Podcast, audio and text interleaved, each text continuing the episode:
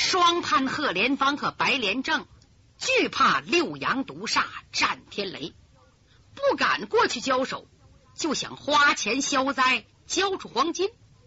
哪知道侯国英不让，用话挤兑双判，双判无奈，硬着头皮上阵。这哥俩往前一纵身，噌，来到战天雷近前，抱拳拱手说：“老前辈可是六阳神煞？”战天雷哈哈一笑：“哈哈哈哈贺老大，你说错了，我不是六阳神煞，是六阳毒煞。我叫战天雷，你不用往我脸上贴金，我不吃那套。呃，战老前辈，您今夜到放河亭。”有何贵干？何连峰，你这是明知故问。我问你，你半夜三更不在家里睡觉，带这么多人到这儿干什么来了？这个嘛，不用这个那个的搪塞，我老人家都知道，你是给六指追魂送礼来了，两千两黄金，二百颗珍珠，还有雄黄胆何首乌各一只。既然你孝敬他，也得有我一份。有个先来后到，我先到了，东西归我，快交出来，我好教我干儿子。他回头喊李明，明啊，准备收礼。哎，李明答应一声，走过来。何连芳，快把东西拿出来吧。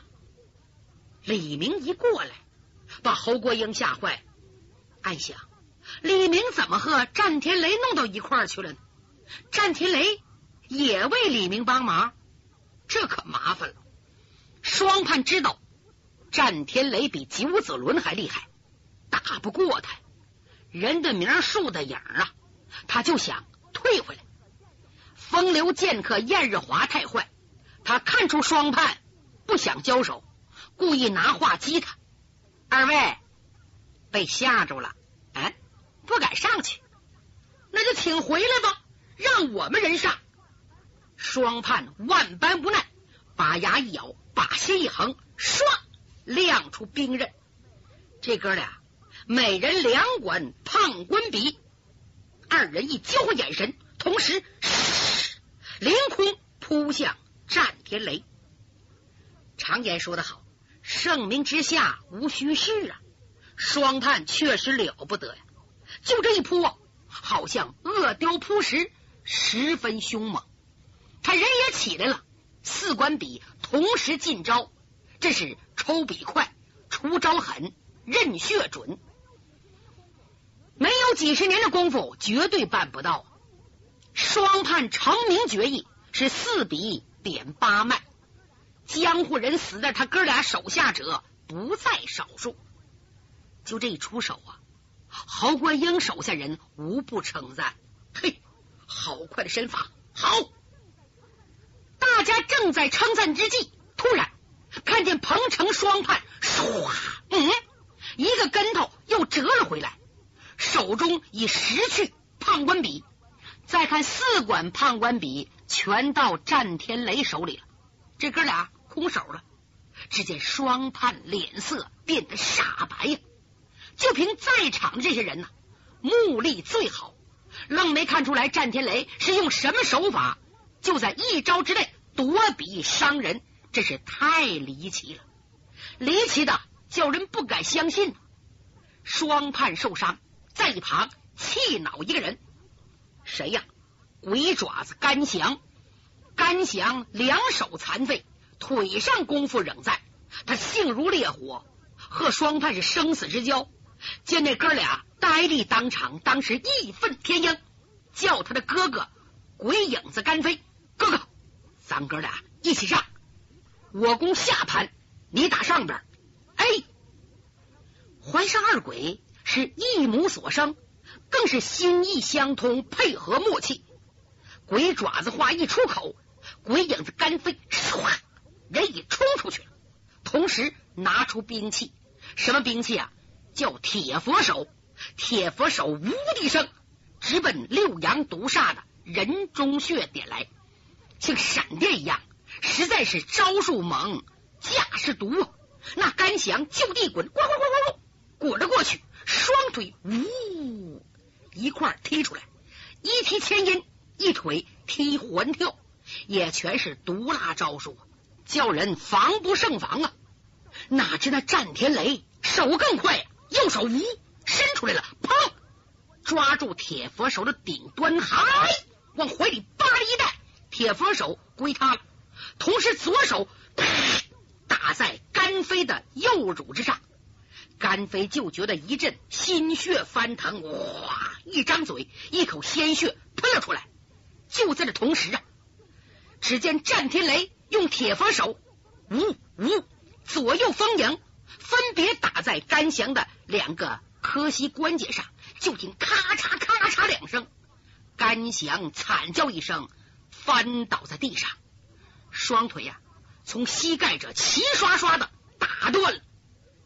这一下子，侯国英等人大惊啊！六阳毒煞哈哈大笑，扔了铁佛手，拿出两管判官笔，在手里掂量着：嘿，要不是今天我老人家高兴，我把你们全废了。现在我数一二三，我要你们在我数到三次的时候献出东西，否则格杀不赦。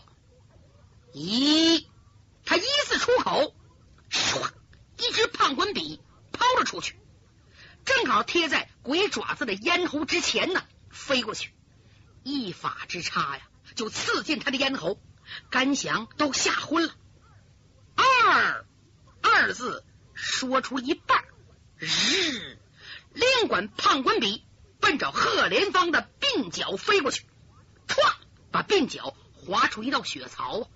贺连芳当时吓得出了一身冷汗，没等战天雷喊三字呢，白莲正高喊：“呃，张老前辈，请高抬贵手，我这就叫人拿东西。”转身喊他的管家彭福啊，快把珠宝黄金献出来！哎，就看彭福双手端着个锦盒，手下人抬着个袋子，里边装着黄金，噔噔噔噔噔，很快来到战天雷近前。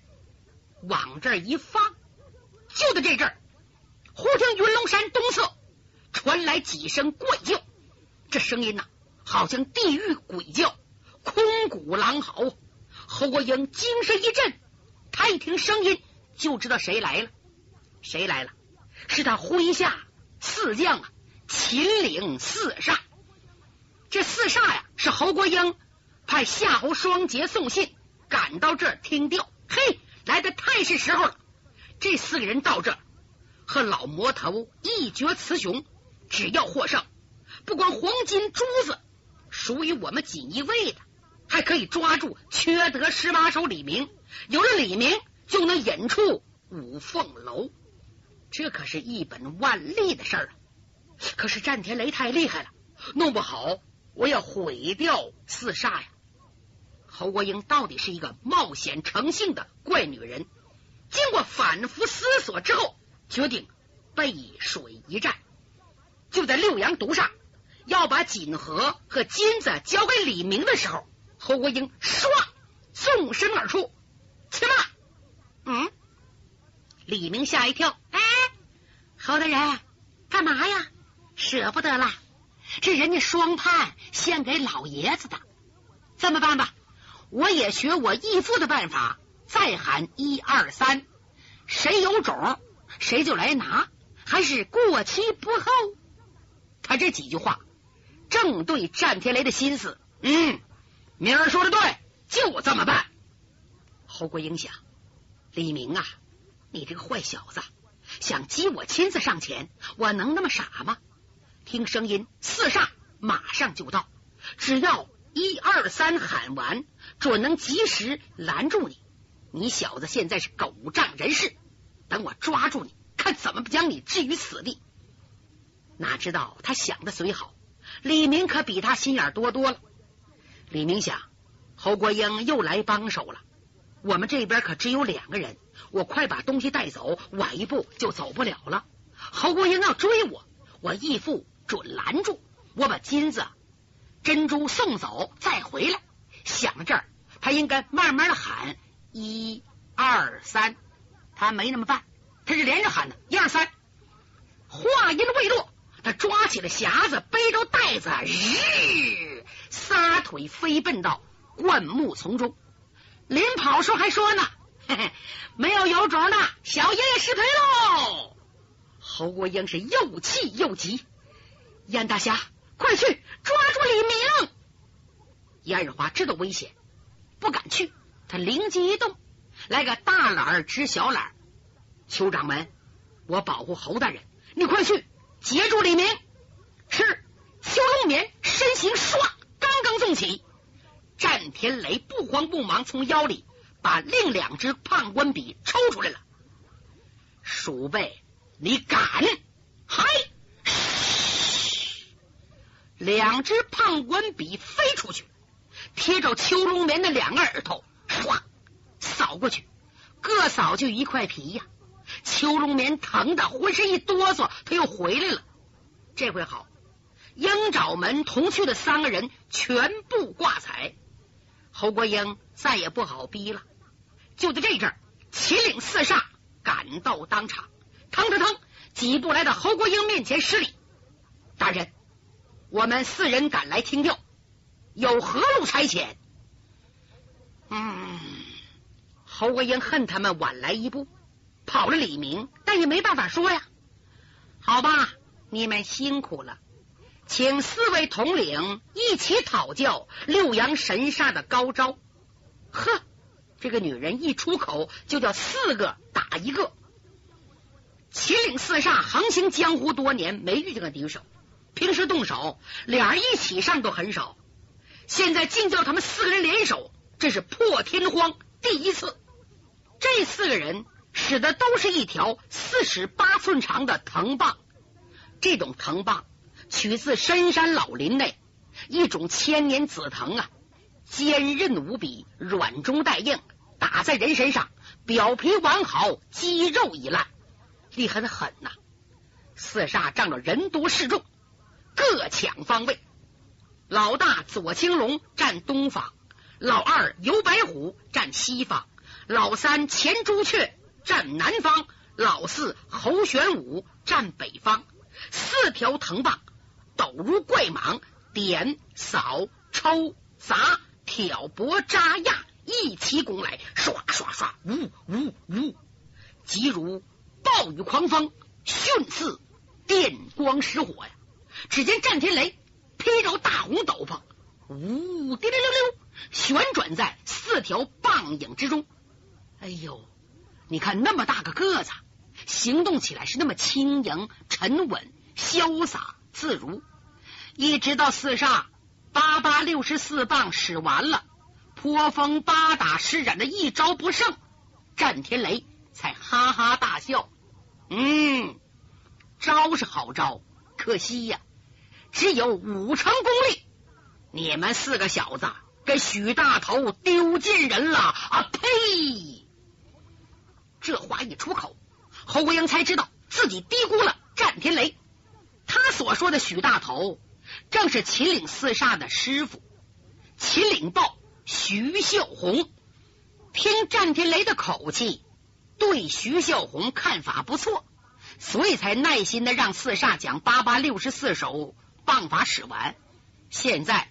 该战天雷施展绝技了，就看他两只大手唰这么一抓，就把三煞前朱雀的藤棒给夺过来。他伸手刚要去夺大煞的腾蛇棒，就在这阵儿，猛然大佛殿上有人说话，呵，声音清朗，好好一个分光灼影的六阳神掌。战天雷急忙收住招数，抬头观看，哟，就在大殿顶上站着一个人。这个人身穿青衫，好像个书生，长袖飘飘，十分潇洒。看年纪四十多岁，一步青胡须飘洒胸前。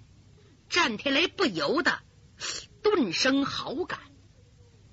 侯国英听声音。惊喜若狂啊！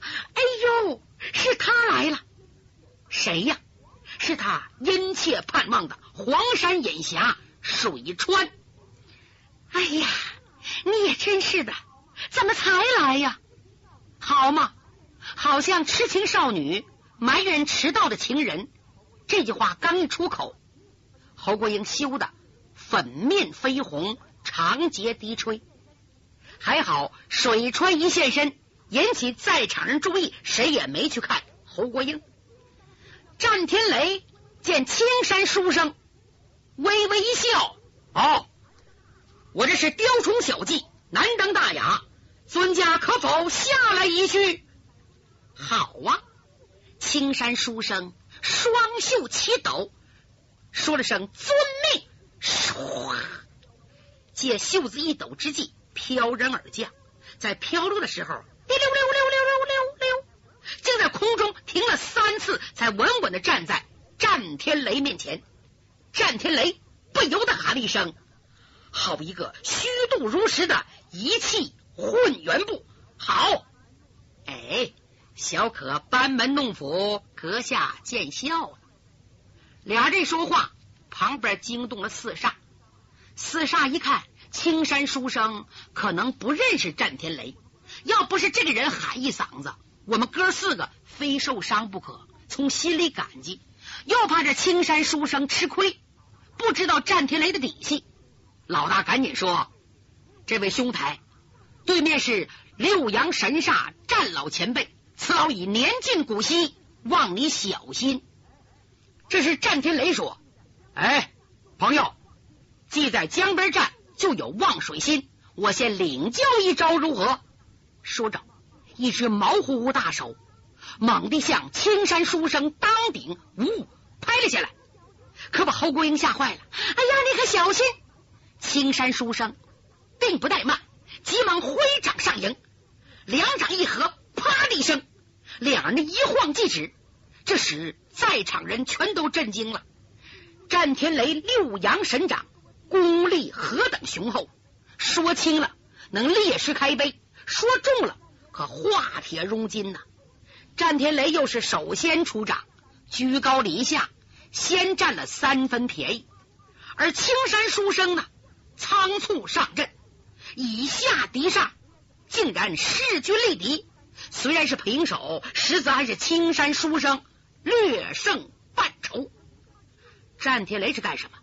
他已经看出来，这个青山书生功力非凡，他也没有想到会如此深厚，竟然毫不费力的接了自己一掌。他平生少遇敌手啊，十年前在华山和六指追魂同时坠落石崖，十年来未曾和人动手，今天头一次步入江湖，遇上劲敌，使他争强好胜之心油然而生。刚才这一掌。他只用了七成功力，为了必胜，他猛吸口真气，把力道提到九成，爆了一声，打！呜！这一掌有如雷霆万钧之势，向青山书生拍下来。那书生还是稳如泰山，一看战天雷的掌到了，单臂一挥，挥掌迎了过去，还呜！砰！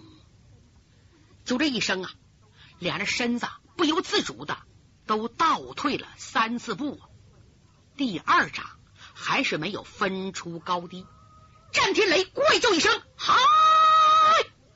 功力提到极限，说悬了，提到十二成，吐气开声，重重一掌，再次的暴击而出。场中众人惊叫起来。侯国英急的两手攥着拳头，都出汗了。哪知那书生一声朗笑，啪，清脆一响，两人手掌再次碰到一起。这一次和前两次不同了，两个手掌一经合上，再也不分开了。接着又伸出另一只手，四只手紧紧的粘在一起，各运功力，默默相抵。在场人可全是行家。知道两人是拼上内力了，见俩人脚下也微微的塌陷，不觉得都有点凛然惧色。哎呀，要不是青山书生一步赶到，就让我们大家一齐上，也无惧一事啊！四煞和侯国英说：“大人，老魔头神功盖世，只怕那个书生内力不敌，请大人允许我们上去助阵。”因为四煞九个女魔王知道他心狠手黑、不择手段，才敢提出这么个不光彩的要求。五个人打一个，哪知今天呢？侯国英狠狠的瞪他们一眼。等等，现在看不出谁胜谁败，可别坏了他的名声。是四煞无言退下。这个战天雷和青山书生这一拼呢，足足有一个时辰。拿现在话说是俩小时啊！这两个人玩命了，不是鱼死就是网破，不然双双受内伤。侯国英也着急了，谁也不敢去拉，拉也拉不开，也没那个资格。时间是越来越长，僵持不下。就在这阵，突然过来一个人，这个人到这看了看，哎呀呀呀，好一场凶狠搏斗啊！哎呀，别打了，再打没意思了。大家一看，说话的是缺德十八手李明。李明把东西送走了，也不什么时候他回来了。他一出现，双方就是一愣。李明说：“哎呀，今天真有意思。看来呀，我得给拉架。我再喊一二三。”他首先对六阳毒煞说：“义父，老人家。”我给你买了夜宵，都凉了，我看算了吧，别打了啊！又对青山书生说：“这位老人家，请赏给我小孩子一回脸。我喊一，请二位赶紧做准备；喊二，你们收回内力；喊三，一起撤回手掌。听见没有？就照我说的办啊！”在场人都笑话他，不知自量。自古道无力不拉架，无事不圆场啊！就凭你一个艺不压众、位不惊人的大孩子，你的话他们俩能听吗？他们怎么也想不到，李明这个办法还真灵。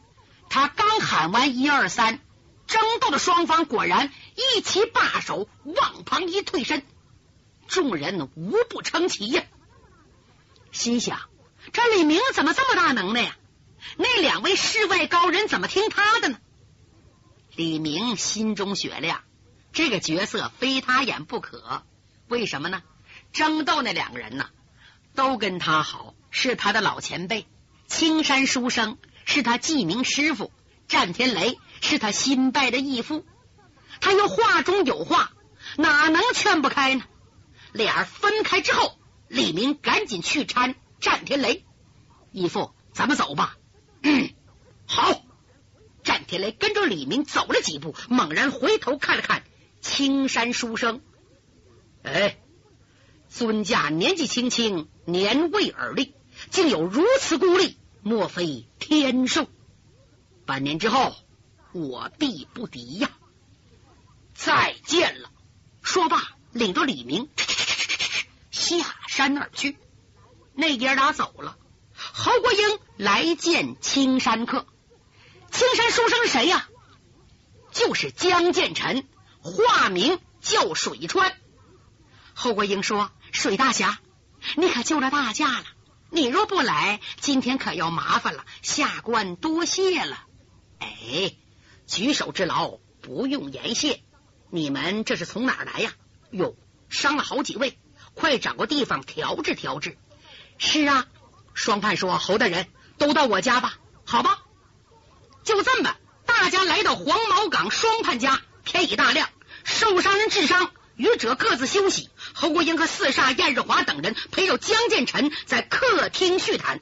侯国英忽然想起来，战天雷临走之时说：“水川年未而立，神功天授，并说半年之后我必不敌。”哟，我的妈呀！他真是三十岁不到。那可真是上天赐赏我侯国英了！我要不惜一切代价得到他。